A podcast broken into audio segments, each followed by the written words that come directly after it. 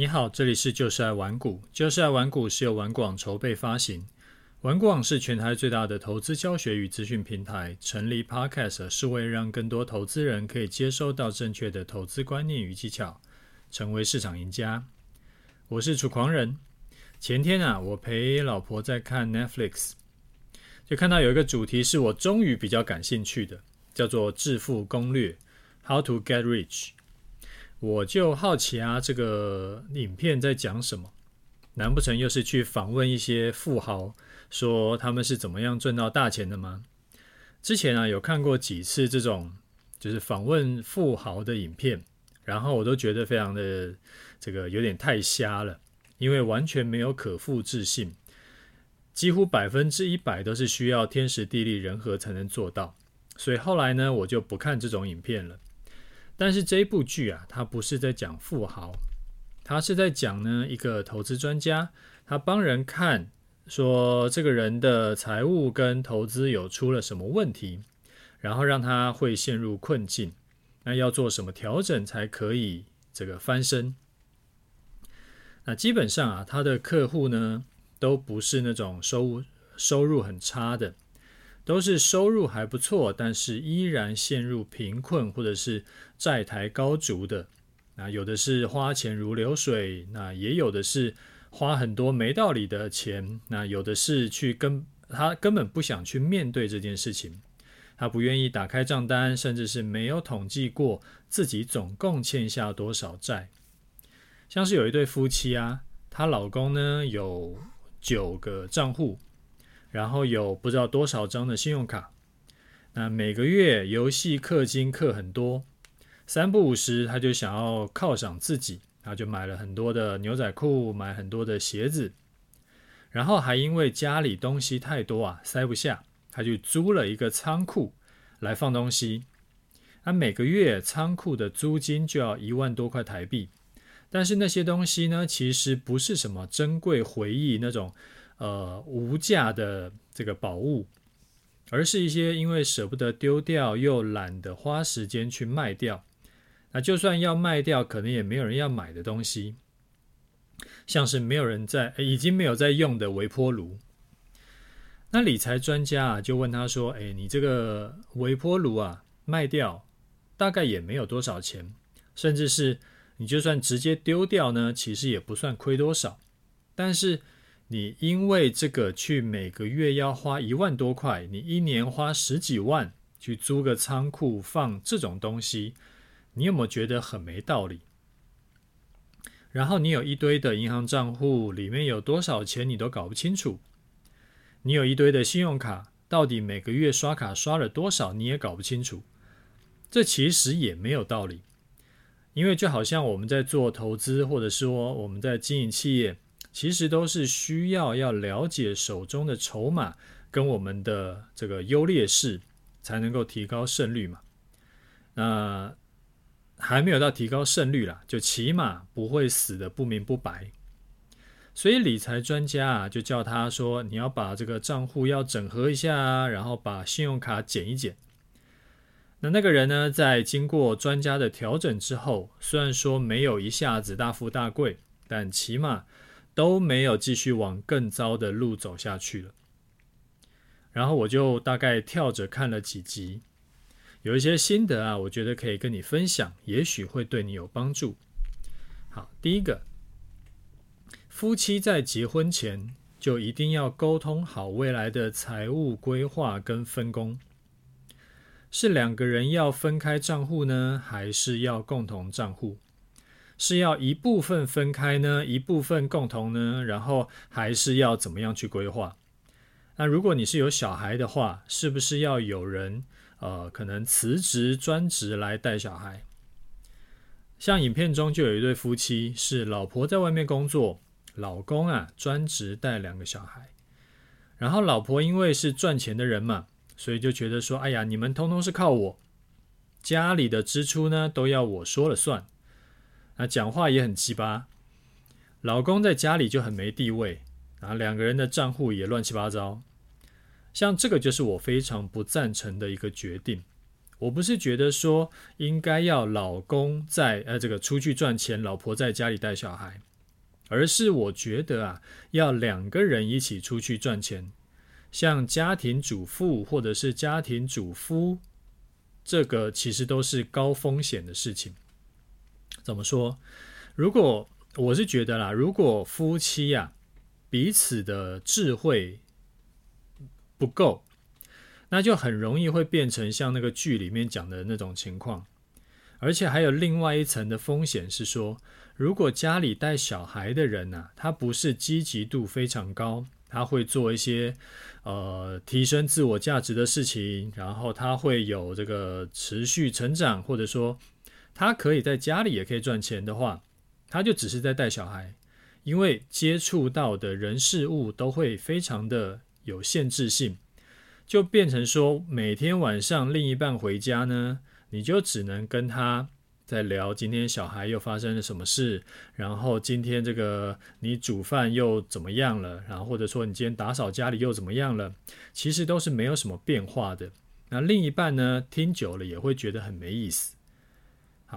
好，我们讲回来哈，呃，我说啊，在结婚前就需要两边要沟通好，因为影片中呢，跟我身边碰到的很多对夫妻啊，其实都一样，就是。老公呢，有一套自己的财务想法，老婆有自己的一套想法。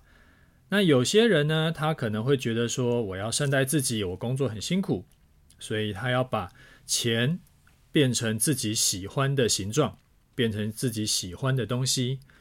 那有一些人呢，是会乱花的。啊有一些人他不是乱花去买名牌，但是他会想办法要花大钱去创业。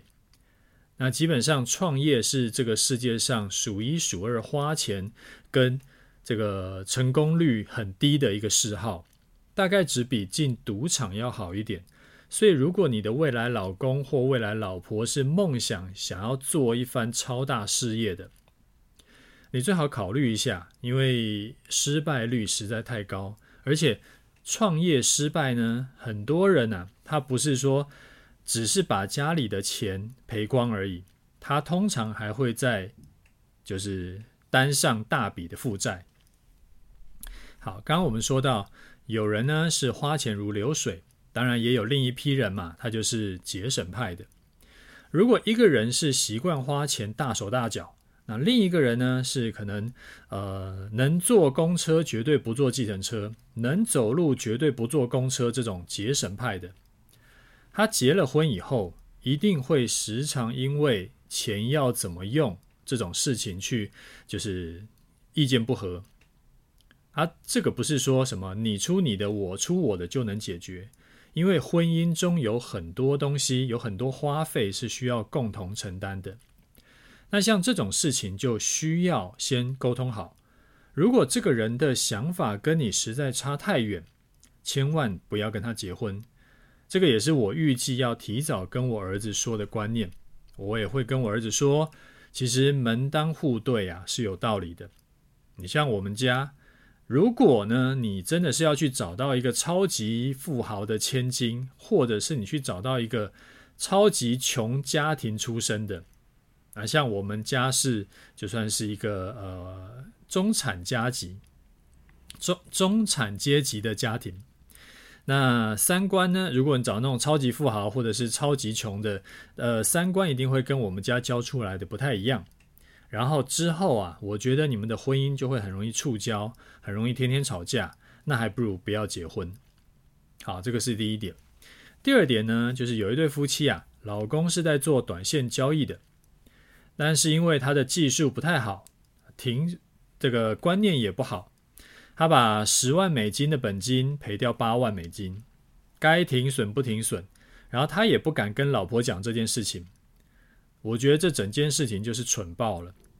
投资啊，它是一门技术，你自己弄自己研究，不是一要么就是可能花很多年以后还是没有成效，就像剧里面那个人一样，他可能快速赔掉本金，然后八万他。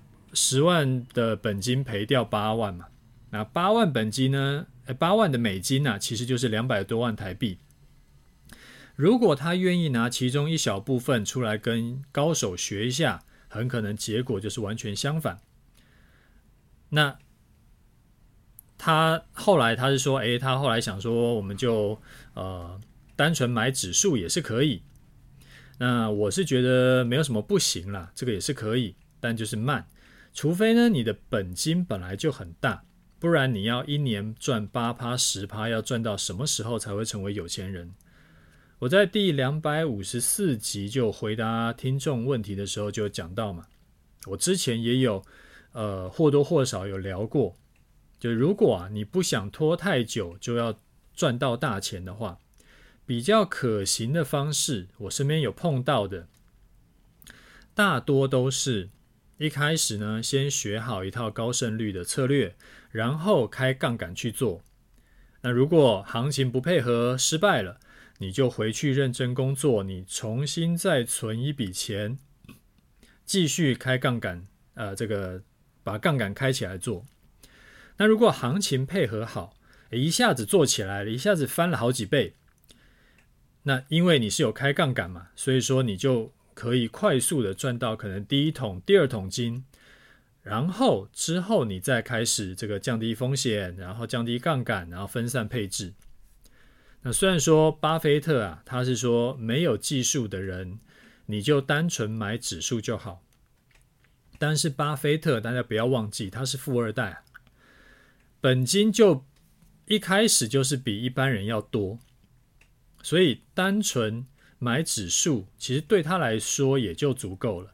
那如果你不是富二代，你想要快速获利赚到可能几百万甚至更多的话，我觉得你可以参考我刚刚说的这个方式，你就想嘛，如果你只有五十万的本金，你一年呢赚八趴，你要九年才能赚到一百万，然后再九年才能翻到两百万，然后那时候你都几岁了？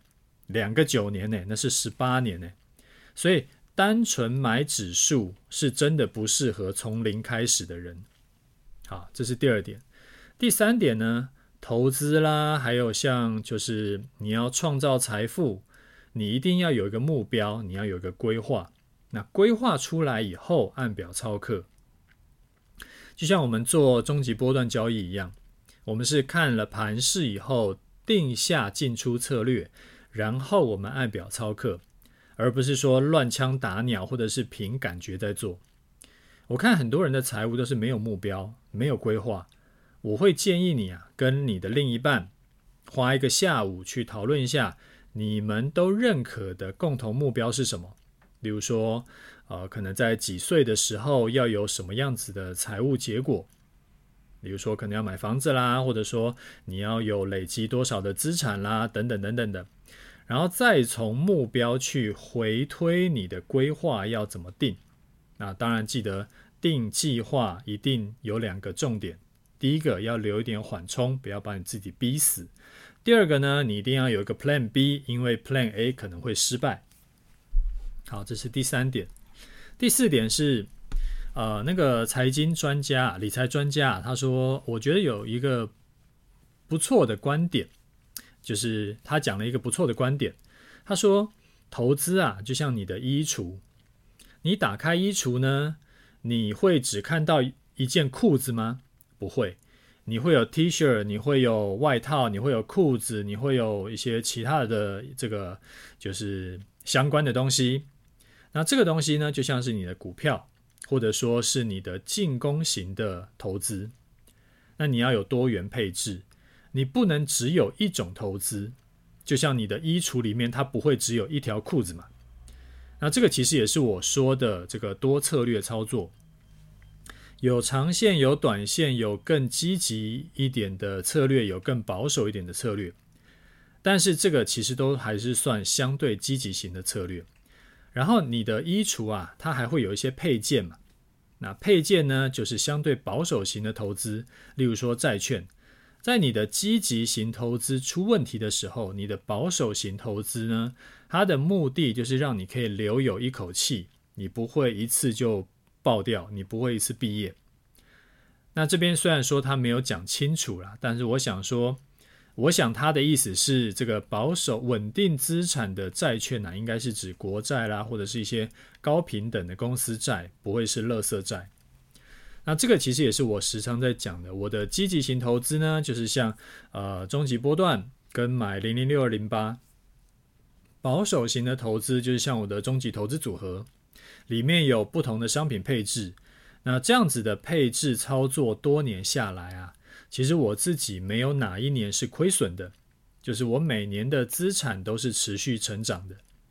然后专家还提到，超高风险的加密货币是不好的投资。那我觉得部分认同，像加密货币这种就算是超高风险的商品嘛，我自己是不会直接排斥说我绝对不要碰，但是我会用杠铃策略去做。就是我拿个一趴两趴的资金去做，啊，如果大赚，那就可以拉高我整体的投报率。那如果赔了，其实也不过赔，可能就是千分之几的钱。那我想说，可能要么就是那个理财专家他不知道什么是杠铃策略，要么就是他觉得要讲这个东西可能太就太复杂了，对一般。看节目杀时间的人来说不是必须的，所以他就直接带过。就好像你问我说，如果只能投资一两种商品，那要投资什么？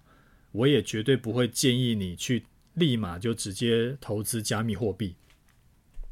好，最后也是我觉得最重要的，就是不要避讳啊，跟你的另一半谈钱。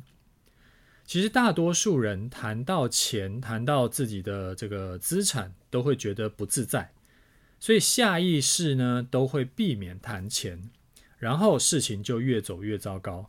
那等到哪天你不得不谈的时候，然后你才来谈，几乎都是已经要没救了。像剧中有多对夫妻，就是从来不跟另一半谈钱，从来不跟另一半谈财务规划。然后呢，没有一对有好下场的。那个做短线投资技术又很烂的那一个，他赔了两百多万台币，他也不敢，他也不打算跟他老婆说。所以，如果不是因为这个节目啊，他老婆到那个时候都还被瞒着。然后，重点是那两百多万呢，是他们之后要买房子的一部分投期款。所以。哪哪天真的是，诶，老老婆就问他说：“你是我们什么时候去看房子啊？什么时候下定呢？”他就没有办法解释这件事情，所以这就是一个超级靠别的事。所以不要忌讳跟你的另一半谈钱，然后要去规划你们的这个共同的一部分。所以这个是非常重要的，你们的共同目标、你们的共同规划、你们的等等等等的事情。所以这个是我第一个想要跟你聊的主题，我觉得应该会对你会有一些帮助。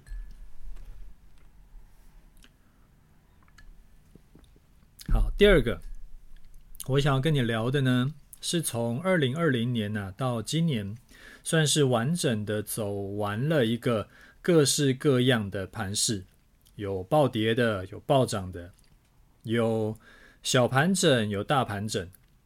那大部分的散户啊，其实在去年二零二二年呢，这种就是跌多涨少的这个一个空头走势，其实都已经 GG 了。你看，像融资余额到现在，大盘已经涨了，从从底部啊一二六一二六多少二九一二六二九涨到现在已经涨了三千多点了嘛。那融资呢，其实还不到两千亿，或者说大盘从一万八千六的高点。跌到现在呢，其实跌了不到两成，但是融资啊，从高点到现在还有接近四成的减幅。所以，如果能够经历这三年多的考验，很高几率在未来呢，你也可以在各种盘势中都能够安然度过。之前我就时常跟你讲。我们操作啊，不要只有一种策略，要多策略同时做嘛。你是我长期听众，大概已经听我讲了，可能有几十遍了。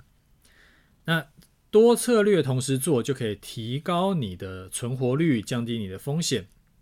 然后就有很多人来问我，那我要配置哪些策略比较好呢？所以今天啊，我想要跟你分享一个呃高 CP 值而且高胜率的多策略配置。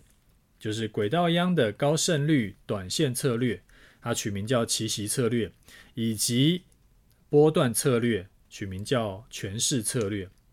那为什么我说这个配置的 CP 值很高呢？因为像今年轨道央开发出来一个全新的，它浓缩原本央子六法的精华做出来的波段的权势策略。你可以不用盯盘，你盘前下个单，它就让你就让它策略可以自自己跑，一天只要看一次就好。那策略的回测绩效，扣除手续费还有滑价点数以后，平均每年获利可以超过一倍。权势策略呢，是只要出现趋势都几乎可以抓到的波段策略，所以趋势盘你就可以交给他。那盘整盘这种顺势策略不好做怎么办？不用担心，因为有高胜率短线的奇袭策略可以做。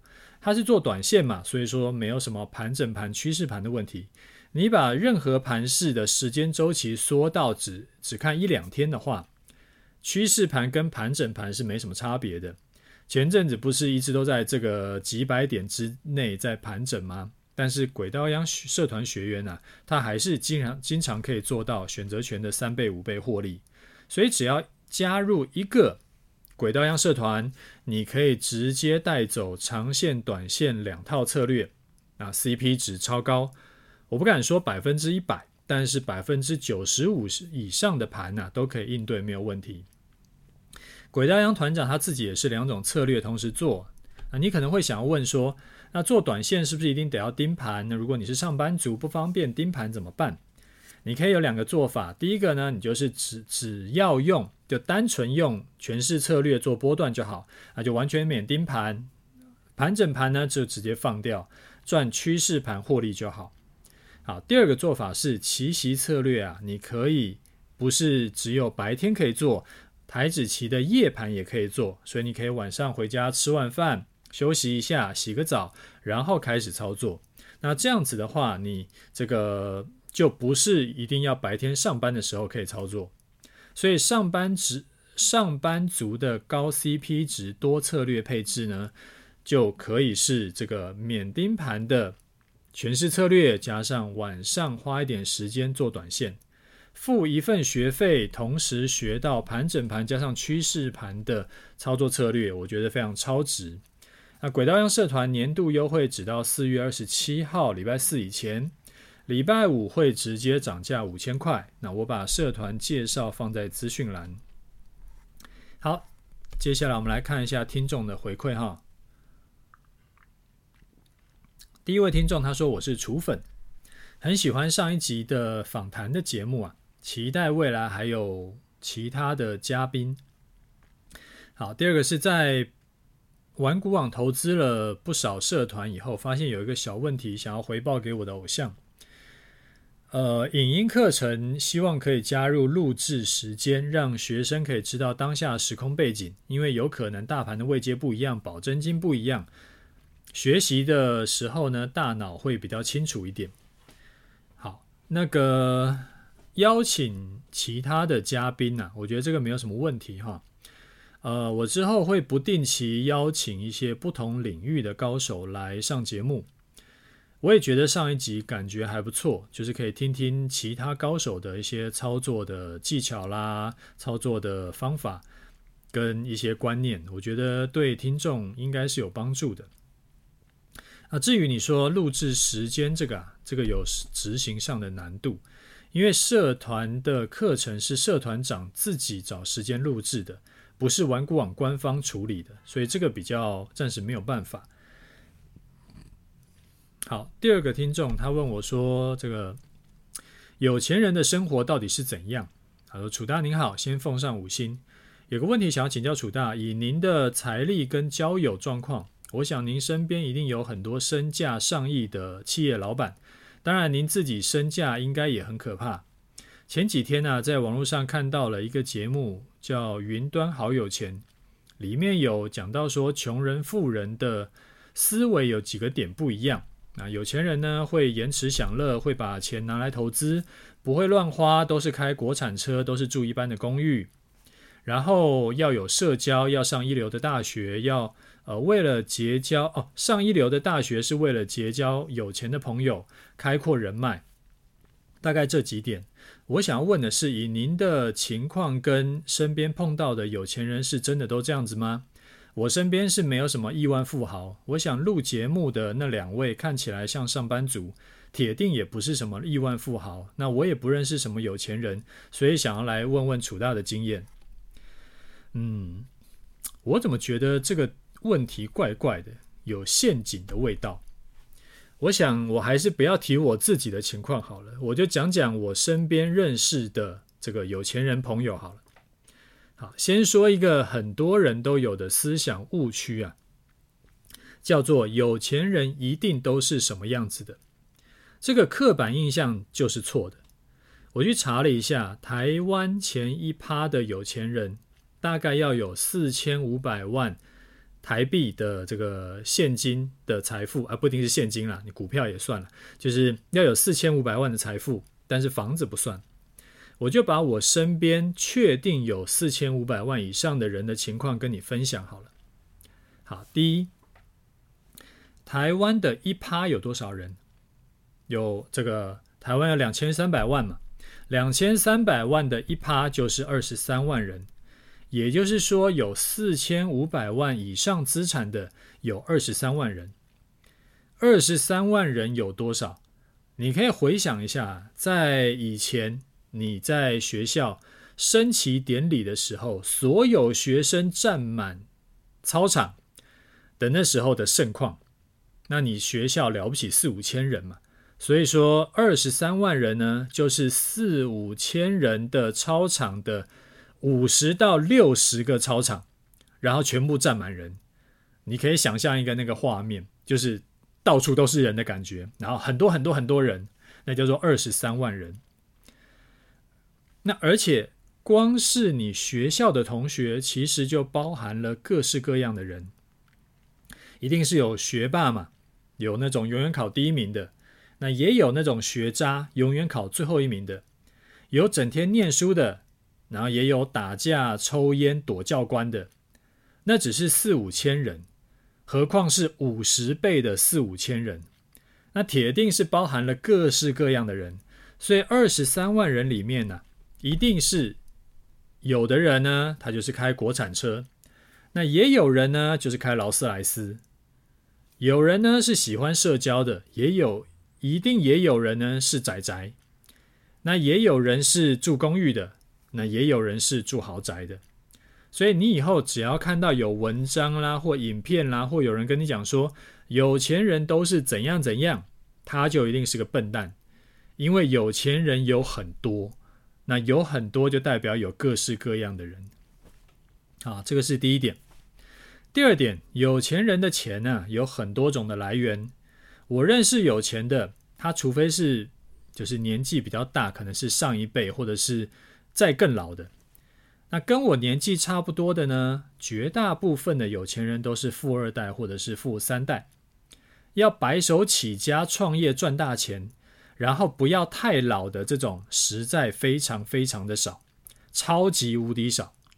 因为创业啊，基本上绝大多数人都是失败的。然后就算你还没有倒闭，很多就是可能百分之九十五、百分之九十八都失败了。那就算还没有失败、还没有确定倒闭的，那很多呢也只是吊着一口气，就是每月公司净利呢比他去打工还要少。我之前就在节目里跟你说过不止一次嘛，我自己觉得啦，我公司能够经营十几年，还每年都能赚钱，我自己觉得八成就是运气好，不是什么我不不够努力呀，或者说是怎么样，努力那个只是最基本的，不努力的根本连这个参赛的这个资格都没有，就是大家都够努力了，但是还是有百分之九十五的公司会挂掉嘛，那为什么会挂掉？就是运气不好。那为什么我没有挂掉？因为我觉得我运气很好。然后，呃，刚刚讲的是说那个啊、创业的，那创业赚大钱的非常少，然后靠操作赚到四千五百万以上的，我认识几个人。然后像玩股网几个团长呢，也是这样子，但是我不好跟你说是哪几个。那所以啊，通常要成为有钱人，要么就是老爸有钱，要么就是自己会操作。要么就是创业成功，那可能是我的产业的关系，我认识的有钱人里面呢，白手起家创业赚大钱的人是最少的，非常非常非常少，就是一只手都数得出来的那那么少。那其次呢，就是靠操盘赚大钱的，那最多就是富二代或者是富三代。那至于说这些人是不是有你刚刚说的那些特质，什么爱社交啦、上一流大学啦、把钱都拿来投资啦，其实都不一定，就什么人都有，完全找不到任何的规律啊。好比说哈，我认识一个身价至少有几个亿的，他念的大学呢很一般，他有很多的名车。我也认识一个有钱人，他非常的宅，没有上班呢，他就待在家里打电动。然后我有认识一个富二代，他是念全球排名前十的年校，呃，这个名校，在美国的，然后双学位毕业。啊，然后呢，他创业失败四次，最后呢，就是还是回去找老爸，老爸在接济他。然后还有那种。他是呃，我认识的是老婆，然后老婆跟老跟她的老公呢，他们是家里各一家的上市公司，但是他本人呢就是一个傻白甜，连炒自己公司，连炒自己家的股票都炒到赔钱，然后被他妈耻笑老半天。然后还有还有一个那个那个有钱人，他是很迷三铁的，他一天到晚都会晒出他比赛奖牌的。那也有那种家里有游艇的，招待我们几个朋友去他的游艇上玩。那另外一个人呢，他是直接是游艇公司的二代，呃，家里就是卖游艇的。那其中呢，呃，不是其中，就是那有的有钱人呢是开双 B，有的有钱人是开特斯拉，有开保时捷，也有开 Toyota 的。不过开 Toyota 的是非常少，相对少。嗯，其实还蛮少的。呃，为什么大家不开 Toyota？因为大部分的人啊都觉得 Toyota 的门很薄，比较不安全。反正就是各式各样的人都有了。那我以前有看过这种文章，记得都会这个文章的重点都会讲说啊，这个有钱人都很节省，所以呢，我们也要很节省。干，这就屁话嘛！巴菲特他开一台二手烂车。他住老房子，对不对？说他很节省，但是呢，他花大钱买一台要十几二十亿的私人飞机，而且话说回来，他的钱是节省来的吗？根本不是。我跟你讲，没有哪个有钱人是靠节省来的，没有，全部都是赚来的。所以这种鸡汤文、好小文啊，其实就是倒果为因。巴菲特有钱跟他开什么车有什么屁关系？完全没关系。就好像 Google 啊，它是因为有漂亮的办公室，所以很赚钱吗？根本不是嘛。他们一开始窜红的时候，办公室是在车库里。那后来红了，然后呃募资募了很多钱，他们才开始搞这种华丽办公室。那有钱人是因为节省而有钱的理论。其实就是标准标准的倒果为因。我身边就有很多长辈很节俭呐，什么东西都舍不得丢啊，家里搞一堆垃圾，但是也没有因为他很节俭而变得很富有。那我想这样子应该有回答到你的问题。那刚刚讲到啊，我觉得我创业到现在都还能够活得好好的，至少有八成是运气好。那刚好看到这个老高跟小莫最近的影片在讲运气，那看完以后有一些心得，也顺便跟你聊一下。人要成功啊，这边讲的是狭义的成功，就是说你是不是能够成为富人的这个角度来定义你是不是成功人。那别的什么身体健康啦或家庭美满啦这种成功，就是先不谈。那假设，反正现在假设你是富人，你就算成功；你不是富人，你就是不成功。老高影片里面的统计结果呢，是最富有的人呢，他之所以会最富有，很高的比例是跟他运气好有关，很少或几乎没有遇到什么烂事。那穷人为什么会很穷？也也几乎都是跟他运气差有关。那富有的人为什么可以运气好，一直会有好事降临呢？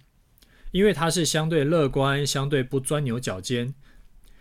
有机会呢，就不妨这个放开心胸，多尝试一些不同的东西，然后避免去一些危险的地方做一些危险的事情。多方尝试才可能碰到赚钱的机会，不做高风险的事情就不会一次毕业。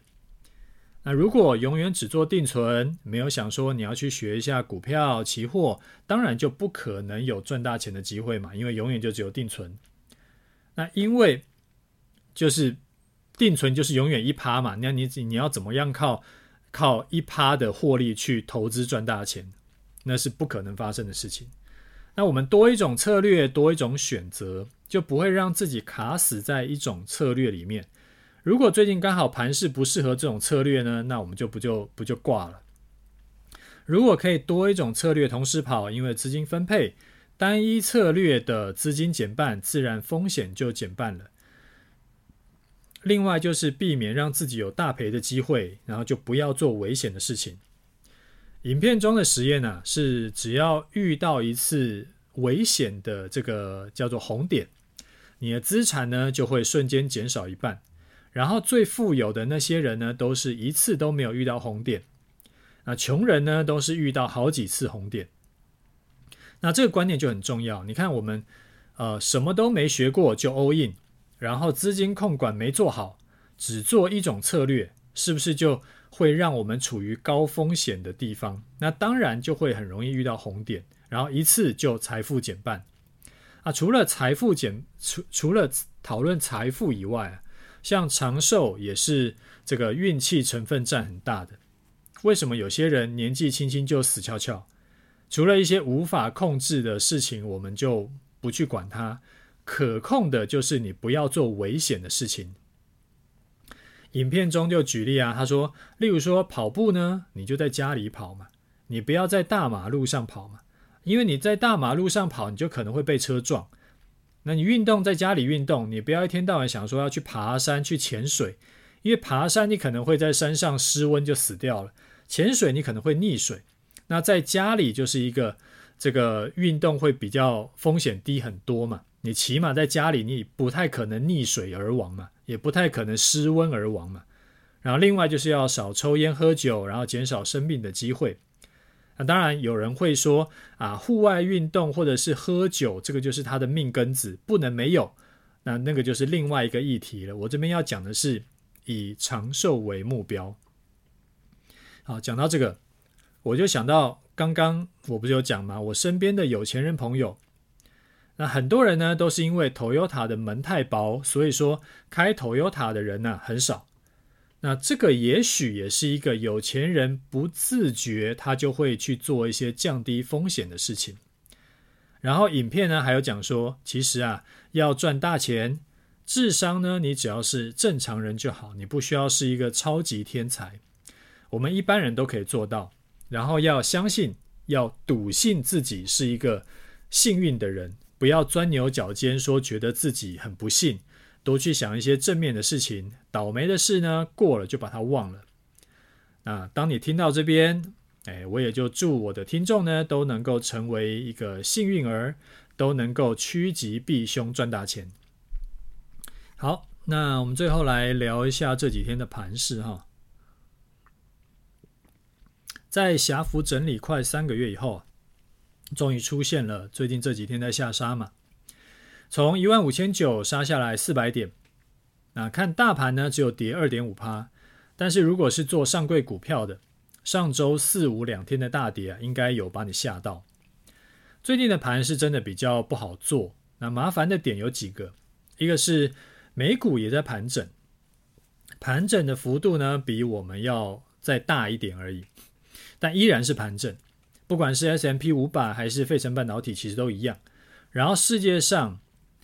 就是有多种的利多利空讯息交杂，其实经济数据看起来是不差，但是之前才爆了银银行嘛，银行才爆了好几间嘛，然后利率再继续升下去，可能还会有更多银行会爆，但是经济看起来呢，又好像不需要降息来救，那台股更是诡谲多变，有地缘政治的影响，然后也有选举行情的影响。然后呢，影响台股最大的台积电也是喜忧参半，所以就真的是多方空方在这个角力，所以指数就卡住了。那原本呢、遇到这种跌破整理区间的盘，没有什么好说的，就是看空做空，因为咱们是顺势交易嘛。但是因为三月初啊，才出现一次这个假突破真下跌，然后跌了七百多点以后又快速拉高，甚至还涨过前波高点的情况。那这种盘呢，对于顺势交易的人来说，就属于大魔王，几乎百分之一百会赔钱。那既然上个月才碰过一次这种跌破整理区间以后，没两天就弹上来过高，那这一次当然有可能死性不改的再来一次。所以我这次就算看到指数往下跌，我还是宁可多观望一下。我不想急着跳进去。这种假突破又假跌破的盘呢，最我觉得对顺势交易的人来说，就是属于危险的地方，最好就是远离它。所以这波呢，我很可能就决定直接放掉了，我等下一波再做就好。其实我这一波上来一直都是看多，就是偏多看的。就你如果是长期在听我的东西，或者是看我的这个 Telegram 嘛，就是我时常会跟你讲，我这一波都是看多的。从去年十月拉上来一波到十二月，然后十二月修正，就是月初修正到月底嘛，后来又再往上拉，到过年完以后又再往上冲高一波，这看起来就很像是底部翻扬的走法。然后拉这个开红盘以后就开始盘整嘛。这是走时间坡的修正，把不耐久盘的筹码就洗掉，洗干净以后就可以再上。不过在过程中就开始出现这种假突破、假跌破的这种烂盘。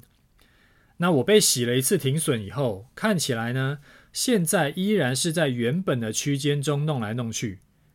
那趋吉避凶的做法就是把波段的策略先暂停，我会再多观望一阵子，等到离开这个整理盘之后再进场。那我可以理解啦，最近这几个月都是只能够场场外看戏，你可能会很有这个就是手痒的感觉。我自己是觉得还好，但是应该很多人都痒得要死，尤其是去年下半年跟我波段单来回就是操作嘛，我们那时候不是赚了三千多点吗？那我会劝你最近冷静一点，你回头去想想哦。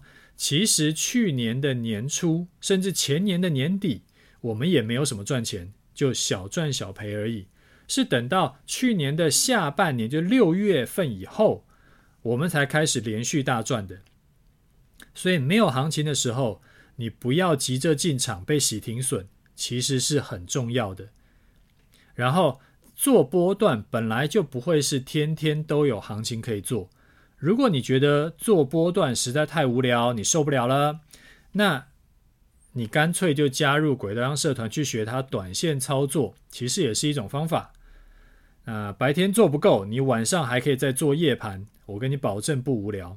好，好，那我们今天节目就先讲到这里。如果你觉得我节目对你有帮助的话，就推荐介绍给你身边朋友，我想也会对他们有帮助的。OK，就这样，拜拜。